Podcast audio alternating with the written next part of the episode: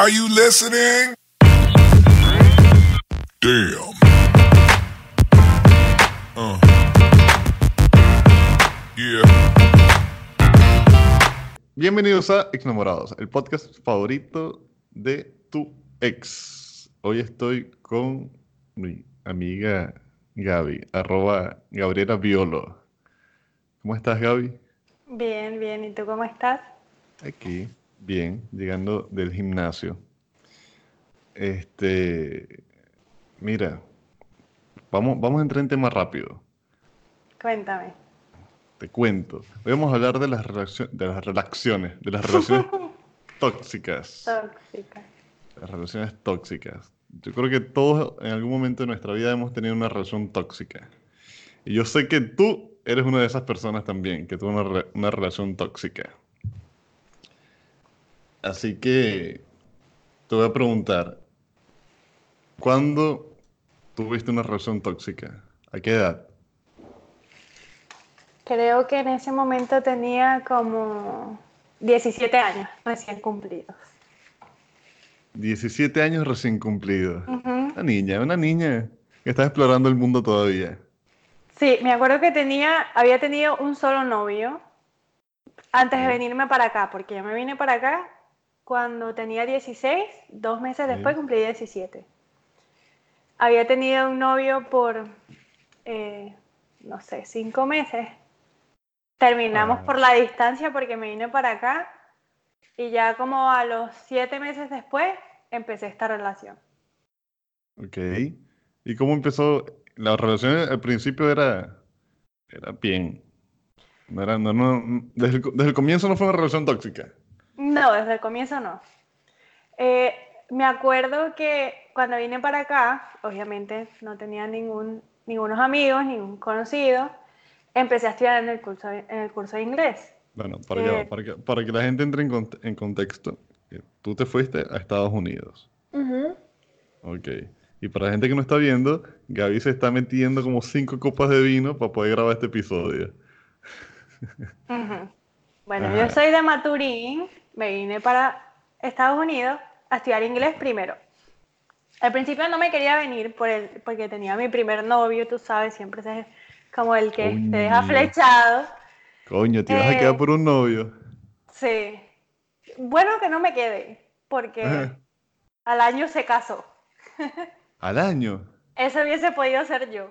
Año, Mierda. como- sí, como al año, al año y medio. Y con una persona que mi mamá me decía que se parecía a mí. Ah, Mira, eso Entonces, es un tema. Eso, eso es un tema. Eh. Me vine Ok. para acá, empecé en el curso de inglés. Este curso de inglés, eh, los semestres eran como cuatro meses. Ok. Empecé en enero, eh, conocimos un muchacho venezolano. eh, mi papá le dijo que nosotros éramos de Puerto La Cruz porque le pareció que Maturín era muy pueblo. Entonces ahí yo me quedé. Eso, eso está mal. Eso está mal. Pero es verdad. Ajá. Ahí en el curso yo me quedé como la muchacha de Puerto La Cruz y yo estaba aquí con mi hermana. Ok. Entonces, X, empezamos en el nivel 1, empezamos a estudiar, no sé qué, este muchacho iba un nivel más adelante que nosotros. Ok. Hicimos el primer semestre, los primeros cuatro meses. Eh, como ya mi papá eh, se había hecho amigo de él, él nos empezó a contactar, como que, ay, mira, vamos, una parrilla, el cumpleaños de no sé quién, no sé qué. Entonces empezamos a salir con ellos todo el tiempo. Ya después de esos primeros cuatro meses, llegaron sus mejores amigos del colegio. Entre esos mejores amigos, el susodicho. Entonces, El yo hijo de me puta. acuerdo- sí, yo me acuerdo, pero me acuerdo como que fue ayer, que yo estaba llegando a mi clase y vi a dos muchachos entrando, pero eran unos carajos que tú decías que eran una vaina demasiado niche, con una gorra monster, una camisa, no sé, Uno- la, gorra estaba combinada con la camisa y decía monster, Unos tuki. unos tu- los propios tuki. O sea, estaban vestidos tal cual como unos tuki. Uno flaquitico y uno popeado. Oye, ¿qué tienes contra los flacos? Lo que pasa es que se veía más tuki todavía. Pero tenía Ah, los pantalones así tubitos apretados. Horrible, claro. Entonces, Coño, por eso a mí no me gusta. lo- ¿Sabes qué es una moda ahorita? Lo- lo- los pantalones súper pegados, pero pegados a nivel. Coño. corta, corta circulación, horrible. Se ve horrible. Claro, entonces o imagínate, sea, imagínate me que, imagínate que yo, yo, que soy flaco, me pongo una mierda de esa, salgo a la calle, van a decir que soy un pasivo, ¿ah? O Es sea, que yo a las personas que veo vestidas así, me imagino, ¿sabes? El morralito claro. y como la canción. Una changatuki, una Ajá. gorrita plana, ah, pero hacia atrás, la gorrita plana Pero hacia es que- atrás. Es que las Y gorras, medio que puesta. tenían- las gorras que tenían eran unas gorras planas. Qué, qué feo. No eran gorras normales, eran unas gorras planas de esas así. Coño, qué marginal, vale. Venían entrando y yo Mira, digo, la per- la "Mano, perso- ya va, las personas que nos están escuchando, si tú usaste esto, tienes que saberlo, eres un marginal. Listo, eres un marginal. o fuiste un marginal. La gente crece, cambia, Bueno, se convierte a otras cosas. así como los emo, ¿te acuerdas de los emo? Coño, vale, ¿qué, qué es eso? Oye, yo, yo nunca pasé por esas etapas. Yo tuve un poquito mi época así como que me gustaba el rock. Así que con Pero- tu pollina to- toda de lado por acá, taca, taca, Pero y, y eh, toda de eso fue- negro. Eso fue dos meses, una cosa así. Bueno, pero hay gente que se, lo tomó en, que se lo tomó en serio. Ajá, ok, continuamos con tu historia.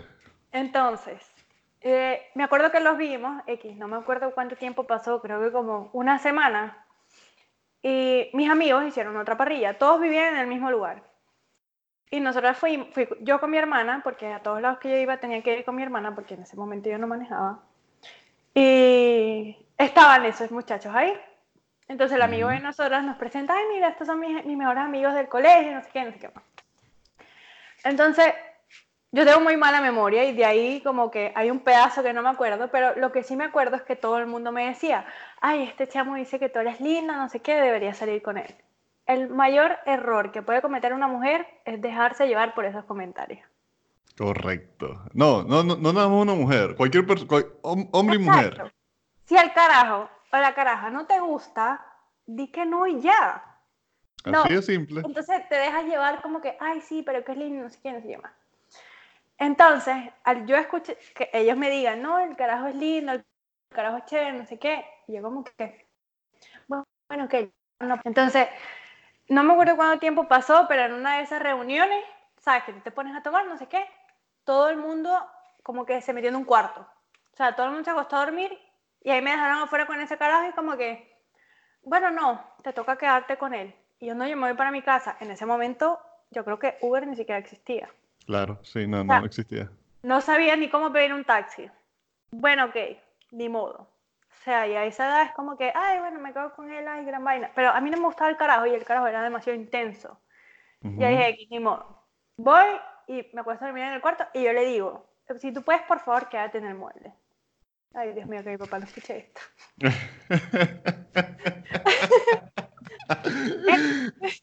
Ajá. Yo me acuesto a dormir en su cuarto y al otro día en la mañana cuando me paro, el carajo estaba ahí. Y yo, o sea, que bolas tío este carajo que duerme aquí. X. El carajo me empezó a escribir, no sé qué, no sé qué más, hasta que empezamos a salir. Me invitó a comer y como que me empezó a caer bien. O sea, cuando ya la gente te dice, ese carajo es lindo, ese carajo es chévere, tú lo empiezas a ver lindo. Sí, juegan, juegan con tu mente. Sí, tienes la gente constantemente diciéndote, es lindo, es lindo, es lindo, es lindo, que tú dices, qué bello mi tuki. Y ya lo veía demasiado bello.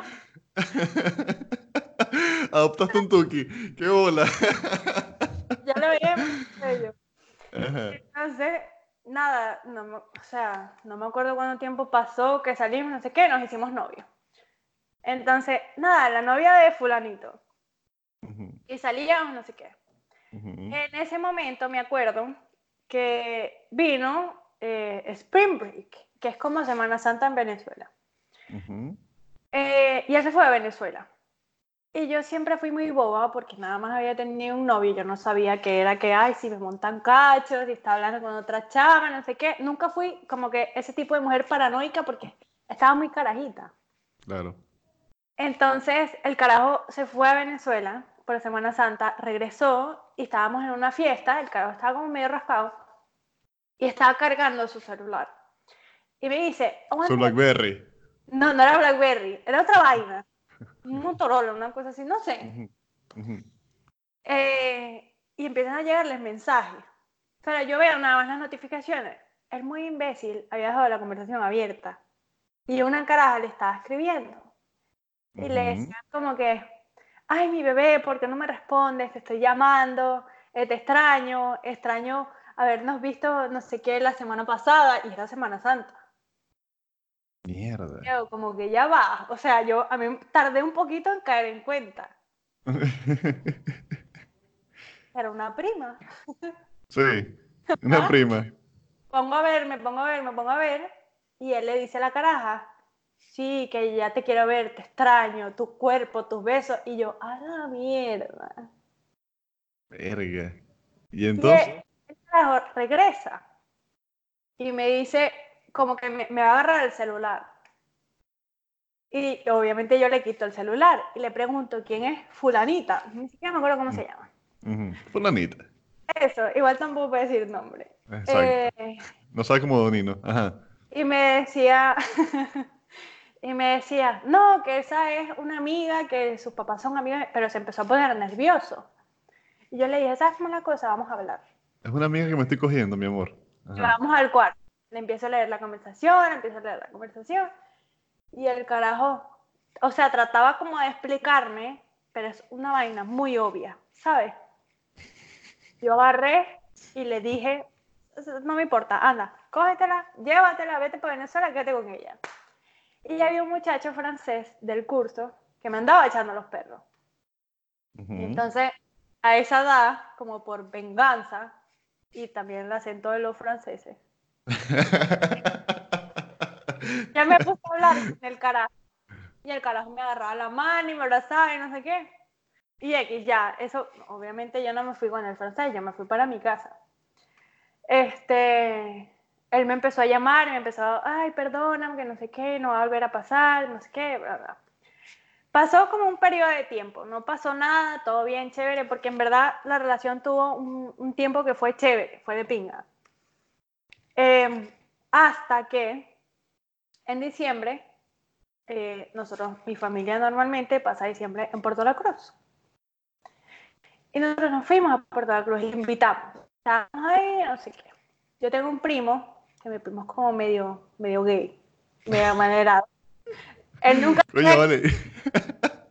Pero está bien. Tu primo ya sabe que es marico. Él sabe, pero no- todo el mundo sabe. Todo el mundo sabe.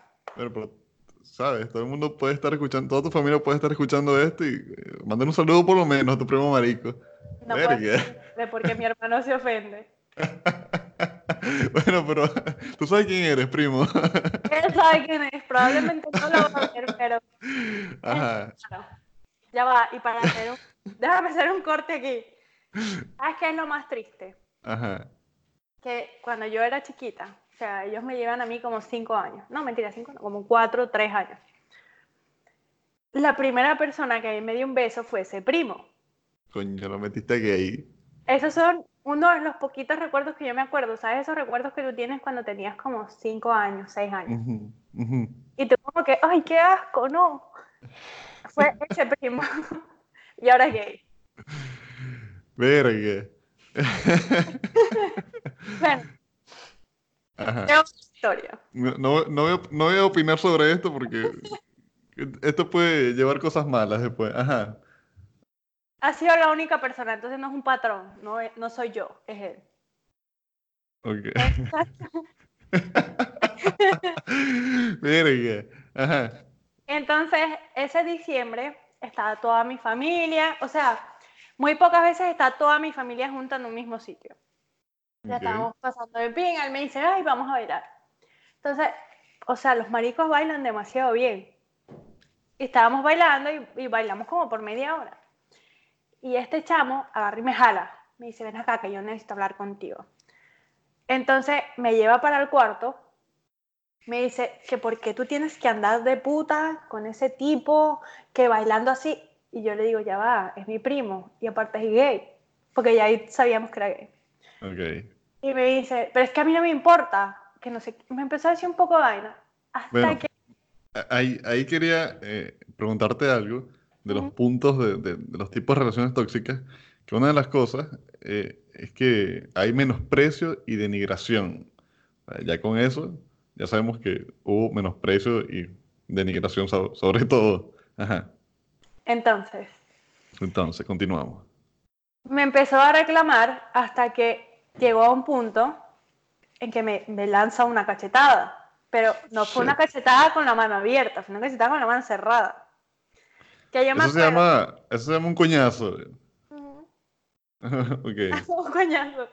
sí. Que me acuerdo que eh, tenía unos zarcillos como de una flor que era como así, pero era como, como aluminio, planito. Fue tanto así que el zarcillo quedó doblado. Y se escuchó Mierda. afuera, porque mi hermano estaba afuera. Y él empieza a tocar la puerta del baño, porque era en el baño, y empieza a preguntar que qué pasa. Pero el carajo es tan marico que después de ese show se pone a llorar. Mierda. Pero a- Demente. a Psicópata. llorar, a llorar a moco tendido. Y, o sea, yo en shock me quedo como en el mismo sitio, como que ya va, déjame analizar lo que está pasando porque no entiendo. Mierda. Le abro la puerta a mi hermano y él me dice que qué pasa, no sé qué, yo, yo, le dije nada, no sé, no pasa nada. Ya va. Aquí. ¿Tuviste la serie Mindhunter? Ujú. ¿Tuviste el episodio cuando el tipo, aquí spoiler para la gente que no lo ha visto, el episodio del tipo que mata a, a la novia, y- pero la mata junto a su hermana y su cuñado. Su cuñado la viola, luego el tipo eh, la termina de matar, no sé, es una vaina así. Y, pero el tipo cuando lo está interrogando, que no sabían que era él, el tipo decía tres cositas y empezaba a llorar y llorar y llorar y yo quiero saber quién fue y no sé qué mierda y tal.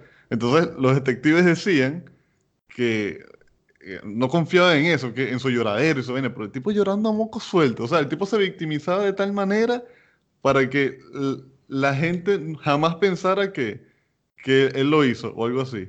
Pero es como que esa gente lo hace como para quitarse la culpa. Claro, exactamente. Pero que al final obviamente el tipo lo agarraron y toda la paja, ¿no?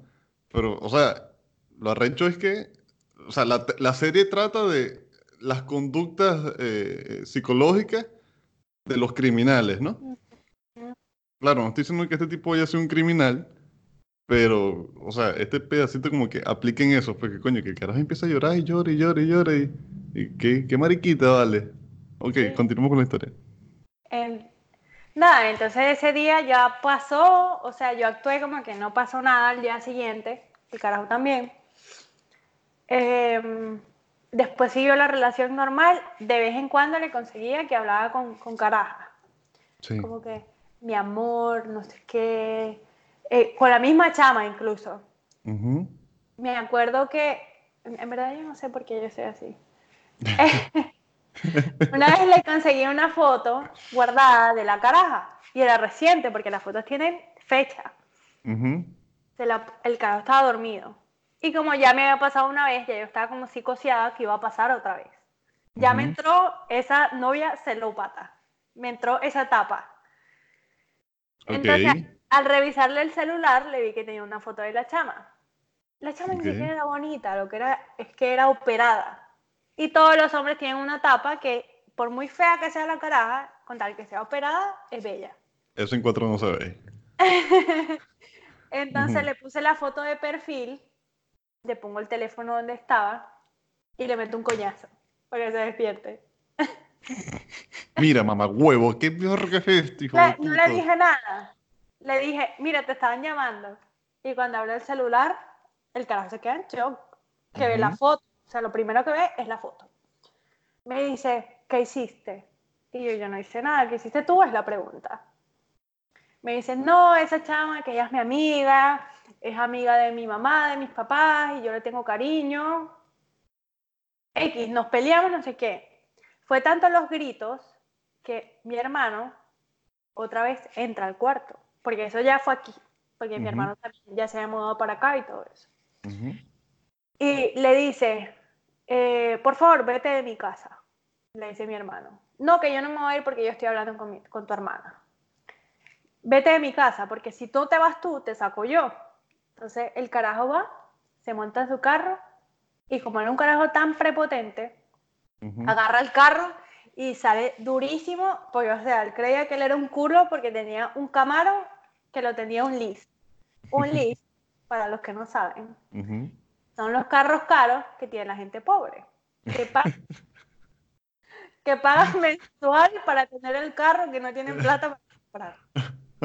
ok. Entonces, el carajo sale durísimo, tanto así que casi se mete en una casa y todo, porque el carajo tenía problemas. O sea, no sé si era problema, bueno. no sé. O sea, Pero ya va, aquí tengo que agregar, más problemas tenías tú por estar con ella. Bueno, esas son cosas que a esa edad y a esa poca experiencia no nos Mm. damos cuenta. Mm, Bueno, pero coño, si con un coñazo no te das cuenta, ¿qué más necesitas? Lo que pasa es que tú como que, no sé, en, ver- en verdad no tienes excusa, no sé. Ah, Bueno, claro, o sea, la cagaste tú también, la verdad. Hay que aceptarlo. Claro, Hay que aceptar. y yo lo acepto. Eh, Claro, más nada. Ajá. Entonces, eh, como que seguimos un poquito más con la relación, terminamos, o sea, no pasó nada como, oh, wow, otro peo. O sea, cosas normales, como que nos peleamos, terminamos, volvíamos, así. Hasta que un día estábamos juntos, el carajo me dice, ven para mi casa, este, vamos a cenar. Yo, vivo, yo vivía aproximadamente como 40 minutos de su casa. Yo manejo los 40 minutos para ir a su casa. Y estoy ahí y lo empiezo a llamar. Y el chamo no me contesta. Y le empiezo a llamar y le empiezo a llamar y el carajo no me contesta. Y me contesta un chamo que yo conozco, que es un maldito borracho que se la pasa con putas. Ok. Entonces yo le digo, Un saludo a las putas. Entonces yo le digo, estoy, estoy llamando a Jorge, a, a- a este carajo. Ajá.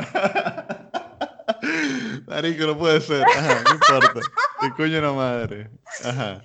Entonces le digo porque nosotros quedamos en ir a cenar. Ujú.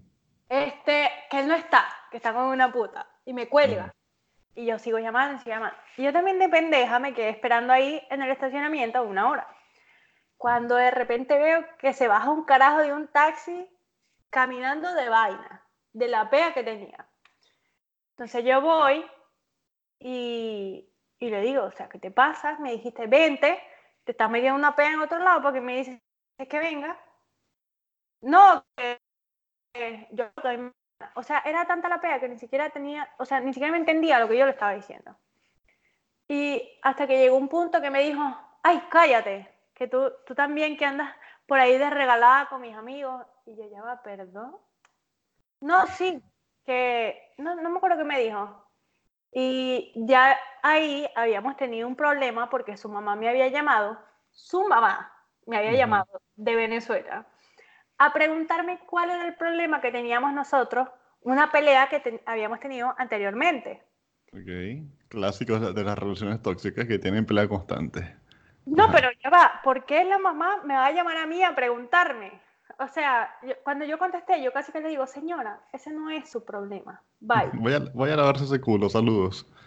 Pero Ajá. de esas mamás que no tienen oficio, que son metiches, me llamó preguntando no sé qué, le dije, si usted quiere saber, pregúntele a su hijo. Entonces, después que yo le respondí así a esa señora, ya yo no le gusté. Obvio, ¿no? Y ella le había dicho, o sea, tú lo que tienes es como un sentimiento vicioso hacia esa caraja. Hasta que tú no veas a esa caraja tirando con otro carajo, tú no la vas a dejar. En pocas palabras dijo que yo era una regalada. Cuando eso Ok. nunca había pasado. Entonces, volviendo al momento en el que él llegó borracho a su casa, eh, me empezó a reclamar, no sé qué, que tú, que con mis amigos, no sé qué. Y yo, ah, sí, esto- eso te lo dijo la puta de tu mamá. Ahí, ahí fue el coñazo number two. Ah, ok. ¿Te metió otro coñazo? Sí, pero en ese momento fue, yo se lo devolví, él me lo devolvió, pero mi Verga, hermano, al segundo coñazo que él me da, mi hermano viene saliendo del edificio porque ahí vivía su novia. Y mi hermano estaba volteado de la pea también. Y mi hermano ha salido corriendo y le ha empezado a formar un peo. El carajo agarra, se monta en un carro que ni siquiera era el de él, le ha prestado. Se va. Y mi hermano agarra y se va atrás de él, pero él se va corriendo. ¿Cómo lo iba a alcanzar? No sé. Pero Flash. corriendo. Y la chama viene y se pone a hablar conmigo y me empieza, ay, marica, no sé si tú quieres poner una denuncia y ahí está una cámara, bla, bla. Y yo me digo, "X, no importa. A la media hora me llama un amigo y me dice, marico, Jorge chocó. Y lo peor de todo es que después que él choca, llega tu hermano más atrás y lo caga coñazo. Bueno, Y me dice, no sé qué hacer porque no me los puedo llevar a los dos en el mismo carro. Llamo a otro carajo y se los llevan separados. De ahí no supe más del chamo, no hablé más con él. Te- después tuve una novia americana. Yo no sé por qué las americanas son tan pendejas. El carajo ya no tenía carro porque había chocado, le quitaron la licencia. Tenía el carro en la chama y como el carajo era un limpio, pretendiendo tener plata, tenía una tarjeta de crédito de la caraja. Y el chamo ha llegado a mi casa a buscarme para ir a comer en el carro de la chama y con la tarjeta de la chama. Verga, bro. Eh, El hijo de puta del año. No jodas. Ahí fue donde yo caí en cuenta, o sea, Ver- Verga, ahí. hacerlo tarde, pero llegó. No jodas. Que todo ese proceso pasaron como tres años. Y lo peor de todo es que ha sido mi relación más larga de tres años. Verga, y la más tóxica. Shit. O sea, podemos decir, porque aquí tenemos unos puntos de, de las relaciones tóxicas, que la primera, que menosprecio y denigración, intimidación, intimidación y control mediante mal carácter, inducción de culpa, excesiva independencia eh, al no tener en cuenta al otro y actitud utilitaria. Ah, no, también está actitud posesiva y, y controladora. Este, yo creo que este conjunto de, de, de- de vainas de estas, coño, los tiene él. Todo. De los O tipos de relaciones tóxicas. Todo, todo en uno. All in one. sa- ¿Sabes que se me olvidó una parte de la historia? Que pasó justamente en Maturín. Eh, hicimos una fiesta para la primera comunión de mi hermanita Sí. y yo simplemente estaba hablando por mensajes con un amigo en la fiesta. Pero el muchacho, el, el susodicho este, estaba rascado. Se puso a tomar y como yo estaba y estaba hablando con mis amigos, estaba rascado, se molestó. Había tanta gente en la fiesta que no es de Maturín que yo me tuve que quedar en la casa de, de mi mamá. Mi mamá y mi papá están separados. Y mi hermanita, a la que yo me estoy refiriendo, es de mi papá con su esposa. Entonces yo me voy a quedar en la casa de mi mamá que queda a cinco minutos caminando de donde fue la fiesta. El carajo, la pea que tenía y el idiota de mi hermano, que él va y le pide un consejo y le pregunta, cuñado, ¿qué hago? O sea, yo amo a tu hermana, mucho amor. Yo amo a tu hermana y quiero estar con ella y ella no me quiere hablar, ¿qué hago? Mi hermano le dice, haz... Mátate. No, le dijo, haz lo que te diga tu corazón. Verga. El carajo se ha ido corriendo, plena Avenida Libertador, a las casi 5 de la mañana, a la casa donde vivía mi mamá. Ujú. Y se ha guindado en la reja, empezar a pegar gritos. Mierda. Eh, qué loco. O sea, A mí me tocó Eh. salir, a juro, yo no quería salir porque yo no quería nada que ver con ese carajo. Me tocó salir. Fue tanto así que él insultó a mi mamá, al esposo de mi mamá, y yo lo tuve que agarrar casi que por los pelos y montarlo en el carro y decirle, vámonos. pero ya va, este episodio es locos y tóxicos. Una huevona. Que es- o sea, todo carajo que sea tóxico tiene un poquito de loco. No vale, mi relación tóxica fue de pinga. Verga. No, pero es que. O sea, yo- tú también fuiste tóxico, obviamente, porque estabas con él. Y, Claro. y, y me imagino que tú también lo insultabas y todo esto y bla, bla, bla, bla, bla, bla. Pero. Mierda, me hace sentir mejor. Gracias.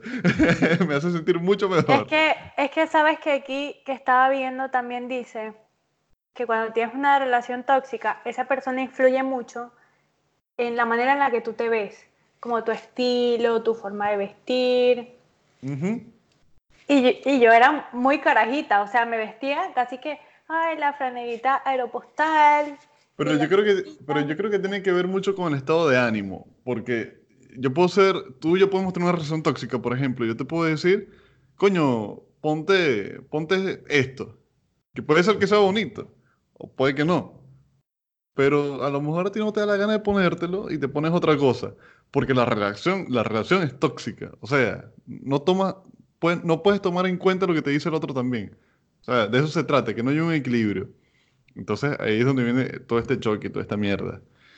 Este, verga, pero fueron tres años intensos tóxicos. Yo creo que por lo menos lo mío fue así como que un momento tóxico, otro momento no, y así. No, Pero tres tampoco- pero jam-. Pero jamás, jamás, jamás llegar a los golpes, ni, ni.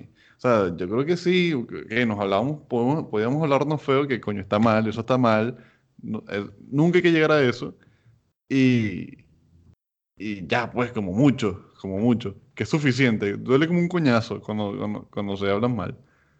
Este, ¿qué es lo peor que te han dicho? Más allá del coñazo. ¿Qué es lo peor que te, que te han dicho? Así, en una pelea, por ejemplo. Ah, es que han sido tantas cosas. Bueno, pero Pero, nunca. pero todo ha venido de la misma persona. Ok.